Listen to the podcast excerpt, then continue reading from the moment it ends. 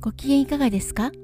クリスチャンボイスジャパンのナビゲーターを務めますミクニです。この番組はイエス・キリストを信じたクリスチャンがどのようにイエス・キリストに出会い信じるに至ったか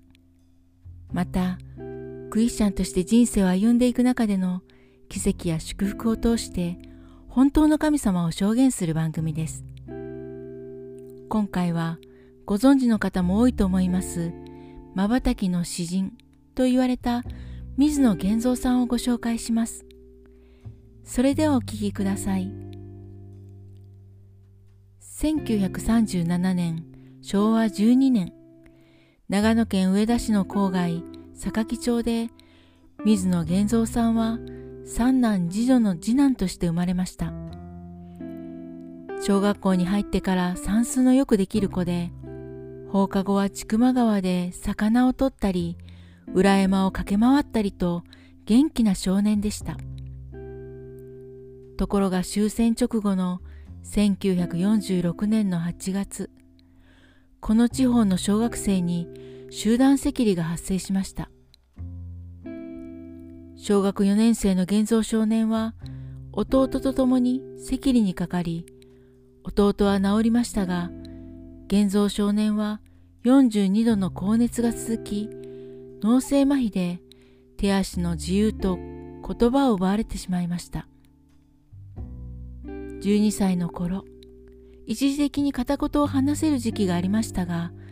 その時口に出る言葉は死ぬ死ぬというだけでした。そんな現像少年が生きる喜びを知ったきっかけとなったのは14歳の時この町の教会の牧師との出会いでした。牧師が毎日家に訪ねてきてくださり置いていった聖書を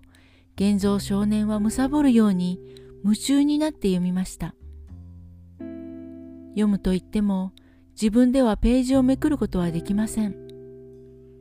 目の前に本を立て洗濯ばさみでページを挟み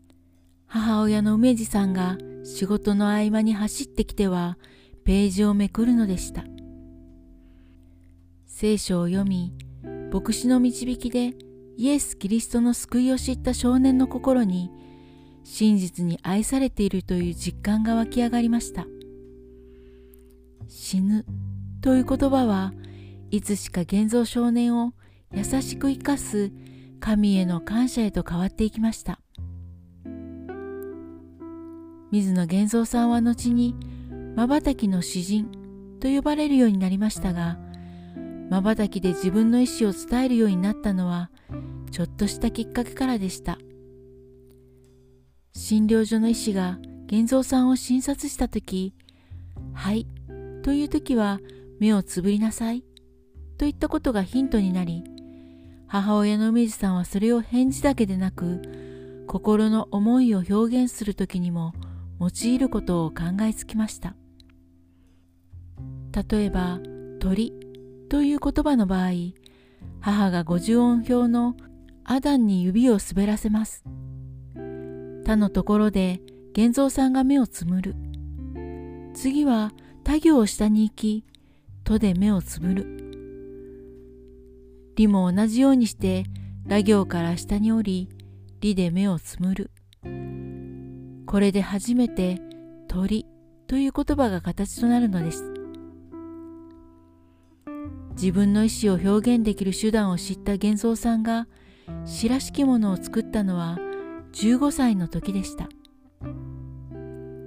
ある日幻想さんが何か言いたそうにしているので母親が五十音表で文字を拾うと「庭澄の寒菊に雪降りかかる」という句になりました。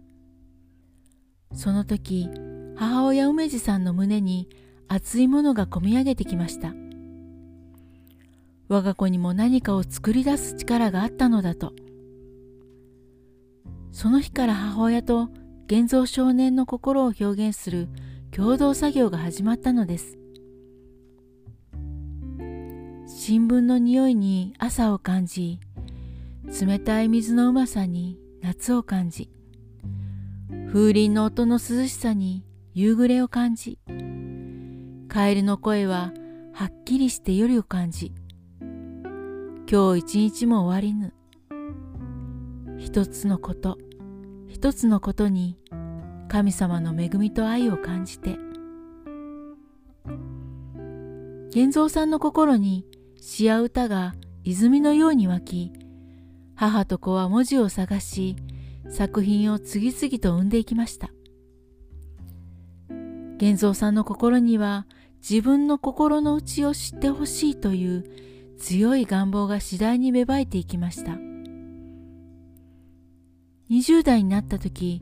新聞や俳句や詩の投稿欄に玄三さんの作品が紹介されるようになりました。30代に入ると玄三さんはキリスト教の雑誌「100万人の福音」や「信徒の友」などに投稿するようになりました。魂に触れるような詩の数々は人々に神の恵みの世界を垣間見せるものとなりました。玄三さんにとって詩作は神への賛美に他なりませんでした。周りのごく普通の出来事を読んでも自然の美しさに心動かされてもすべて創造主なる神を褒めたたえることが生きる目的となりました。悲しみよ悲しみよ。本当にありがとう。お前が来なかったら強くなかったなら私は今どうなったか。悲しみよ悲しみよ。お前が私をこの世にはない大きな喜びが変わらない平安がある主イエス様の身元に連れてきてくれたのだやがて玄三さんの詩集を出したいという依頼があり1975年に第一詩集「我が恵み汝に垂れり」が生まれました。この詩集の感動は人から人へと語り継がれ1978年 NHK が水野源三さんの詩を紹介した時には全国から反響が寄せられました。そして翌年テレビ番組「悲しみをありがとう」が放映されたのです。この番組の中で作家の三浦綾子さんは生きる意味について次のように語っていました。私は水野さんの苦難は打ちひしがれるためにあるのではなく乗り越えるためにあるという言葉が好きです。小指一本痛めても私たちは顔をしかめたくなるものです。なのに水野源三さんは口も聞けない手も足も自由が利かない生活の中であのような素晴らしい喜びに満ちた顔をしておられあのような感謝にあふれた詩ができる。それは水野さんがイエス・キリストへの確かな信仰を持っていらっしゃるからだと思います。いかがだったでしょうか？水野源三さんの詩を読んでいると神様との距離がとても近いことを感じます。次回続編で水野源三さんの詩をいくつか紹介します。次回もお楽しみに。